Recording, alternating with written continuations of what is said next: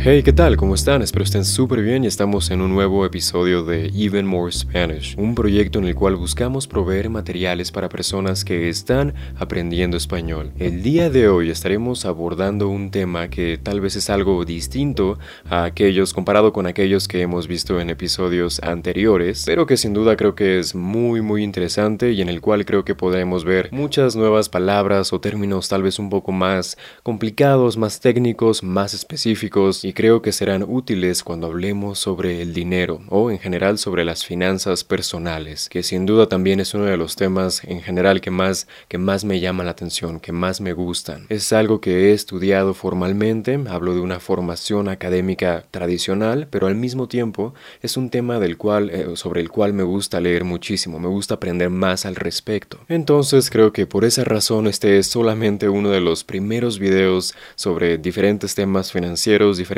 temas sobre finanzas, porque sin duda me encantará poder compartirles mucha más información al respecto sobre diferentes temas financieros, ya que es algo de nuevo que me, que me llama mucho la atención y que creo que también es muy, muy interesante para, para todos. Pero como siempre, antes de comenzar con cualquier episodio, les recuerdo que podemos descargar la transcripción del episodio. Esto es el texto de lo que estoy diciendo con una traducción en inglés para que de esta forma podamos leer y escuchar al mismo tiempo y aprendamos también con notas en el vocabulario y las expresiones más difíciles, más complicadas. Podrán encontrar estos documentos y más beneficios adicionales, como por ejemplo los archivos de audio y las listas de vocabulario descargables y también videos y documentos exclusivos para la comunidad de Patreon. Todo esto y más podrán descubrirlo directamente en la página de Patreon, patreon.com slash even more Spanish. Y bien, habiendo dicho eso, iniciemos con el episodio de hoy. Entonces, el tema principal de este episodio es conocer si existe una ventaja entre o una opción que es mucho mejor para nosotros entre ahorrar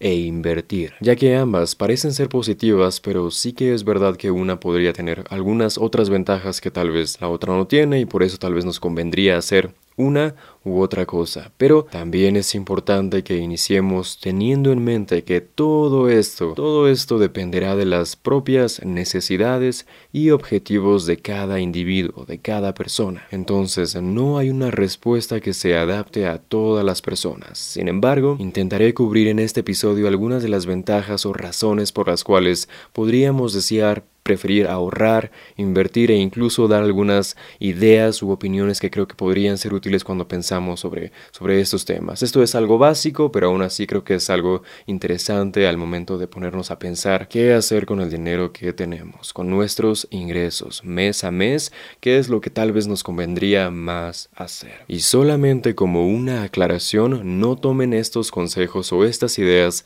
como una regla que es 100% cierta para todos y también lo que estoy diciendo no es para nada asesoramiento financiero, es simplemente información, datos sobre diferentes ideas, diferente información que he recopilado de distintos lugares y que creo que sería útil también ponernos a pensar al respecto. Pero solamente eso. Y por supuesto, como estamos en un canal que se trata de idiomas, también el objetivo de esto es que puedan ver algunas palabras o expresiones nuevas que sean útiles e interesantes cuando hablamos del tema de la banca o de las finanzas personales. Entonces, creo que brevemente podemos fácilmente diferenciar una gran diferencia entre el ahorro y la inversión. En primer lugar, cuando hablamos de ahorro, simplemente hablamos de mantener el dinero en un lugar que es o que parece ser 100% seguro, un lugar en el cual nuestro dinero no se expone a ningún riesgo entre comillas.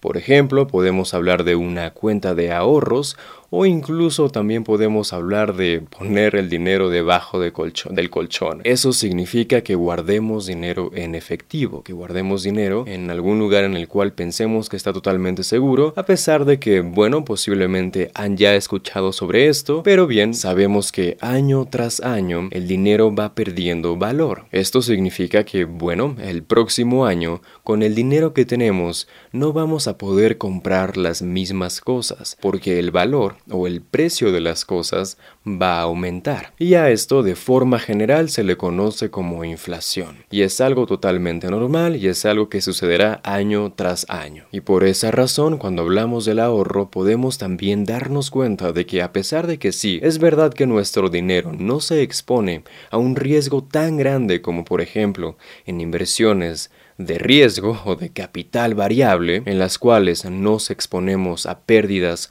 muy muy altas, bueno, al mismo tiempo nos exponemos a la diferencia que existe entre el precio de las cosas en un momento y el aumento del precio de, todas las cosas en, en un momento posterior, en el futuro. Y por otro lado, cuando hablamos de la inversión, muy posiblemente estemos hablando de inversiones donde nuestro dinero, nuestro capital, esté expuesto a riesgos mayores a los que estaría expuesto simplemente siendo ahorrado. Pero esto, por supuesto, con la expectativa de generar ingresos aún más altos o rendimientos más altos. Entonces, entendiendo estos puntos básicos, ¿qué es lo que posiblemente sea más recomendable o más conveniente? Bueno, es verdad que sin duda que para poder invertir es necesario contar con cierto capital. En este caso, tal vez podríamos decir que es necesario tener una cierta cantidad de dinero ahorrado. Entonces, posiblemente estamos hablando de distintos pasos,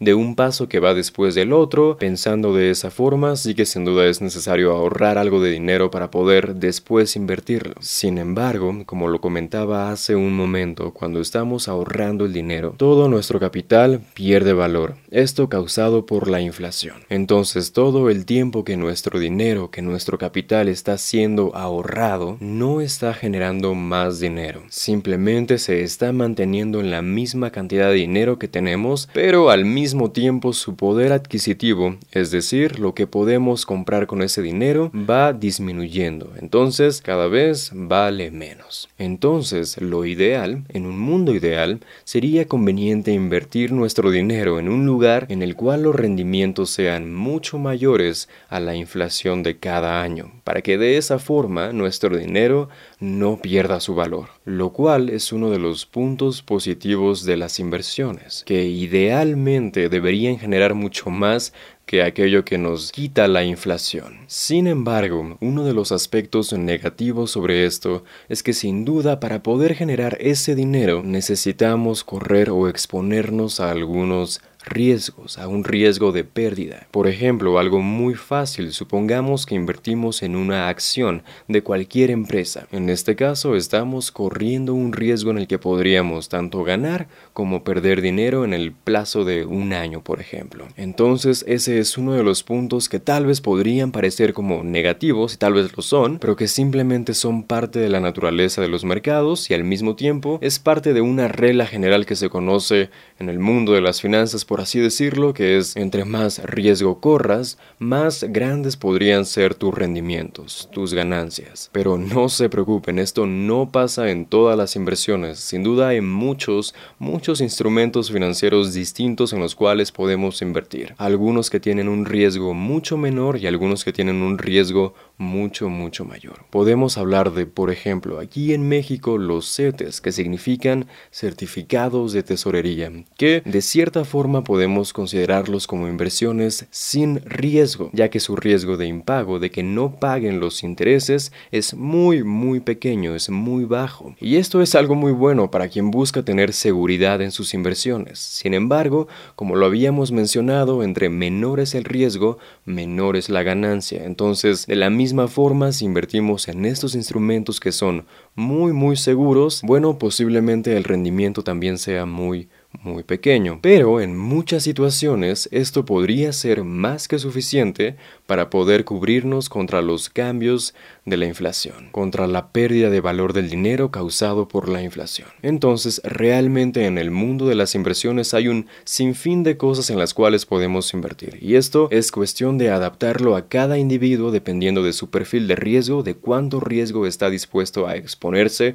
o a tomar, y también de cuáles son los tipos de rendimientos que está buscando para lograr X objetivo, cualquier objetivo. Y eso es algo positivo, ya que como todos buscamos distintos objetivos, bueno, afortunadamente hay distintos instrumentos de inversión o instrumentos financieros en los cuales podemos poner nuestro dinero con diferentes características, con diferentes niveles de riesgo y con diferentes expectativas de rendimientos. Entonces, de nuevo y en conclusión, creo que por esa razón las inversiones de forma muy general podrían ser incluso más convenientes que el ahorro, simplemente por el hecho de que también existen inversiones con un riesgo muy muy bajo pero bueno, creo que tener un poco de rendimiento es mucho mejor que nada. Entonces, por esa razón, creo que sin duda siempre puede llegar a ser más conveniente eso, a no estar ganando nada de intereses. Pero eso sí, una de las mayores ventajas de mantener el dinero ahorrado es la gran liquidez de, de ese capital. Es que fácilmente tendremos acceso a ese dinero en caso de que lo necesitemos para cualquier emergencia. Pero bien, una última nota, y esto es algo en lo que yo personalmente he estado pensando últimamente. Creo que lo más obvio es que, por supuesto, algo que podría ser incluso muchísimo, muchísimo más importante que ahorrar o invertir tu dinero es pensar en primer lugar en hacer crecer ese ingreso que actualmente tenemos, en buscar distintas formas de obtener ingresos de distintos lugares para también incluso no depender de una sola fuente de ingresos y de esa forma por consecuencia tendremos aún más recursos para poder ahorrarlos o invertirlos. Sí, lo sé, sin duda suena muy sencillo y tal vez es mil veces más difícil de lo que suena y probablemente lo es, pero bueno, vaya, es simplemente algo en lo que estaba pensando últimamente y quería, quería también comentarlo. Oh, y también una nota súper rápida es que creo que sin duda alguna las inversiones y más que nada las inversiones que corren un poco más de riesgo son más convenientes cuando buscamos tener un rendimiento en un mediano o largo plazo, ya que en el corto plazo los mercados suelen ser muy, muy volátiles y por esa razón muchas personas podrán ver cómo el dinero que invierten en algo, en algo que es de mayor riesgo, puede tener movimientos muy grandes muy rápidamente. Pero por esa razón es por lo que digo que si buscamos un rendimiento en, en, instrumentos mucho más riesgosos, sería importante tener en cuenta que buscamos un rendimiento en el mediano o largo plazo, ya que entre mayor sea el plazo veremos mucha menos volatilidad. Pero bueno, esos son otros temas un poco tal vez más complejos y más confusos. Simplemente quería charlar un poco sobre estos temas más, más sencillos, más básicos, para incluso empezar a mencionar algunas palabras o expresiones un poco más técnicas, un poco más específicas sobre algunos términos del mundo de las finanzas y creo que de esa forma también podrían aprender a comunicar en español algunas ideas sobre las finanzas, sobre su, su dinero, sobre su vida financiera, por así decirlo. Bien, espero haya sido interesante escuchar estas ideas o estos conceptos generales y me gustaría saber qué es lo que opinan al respecto. Es un concepto que sin duda creo que tal vez lo han escuchado ya varias veces, tal vez no en español, tal vez solamente en su idioma nativo, pero háganme saber si opinan que una de estas dos opciones es mejor que la otra o no lo sé, cualquier otro comentario sobre, sobre este tema. Muchas gracias a la comunidad en Patreon que está actualmente apoyando el proyecto. Si gustan conocer más información sobre esta membresía o esta comunidad en Patreon, pueden ver todo esto en patreon.com slash evenmorespanish. Bien, gracias por haber escuchado y nos estamos viendo o escuchando en el próximo episodio. Chao.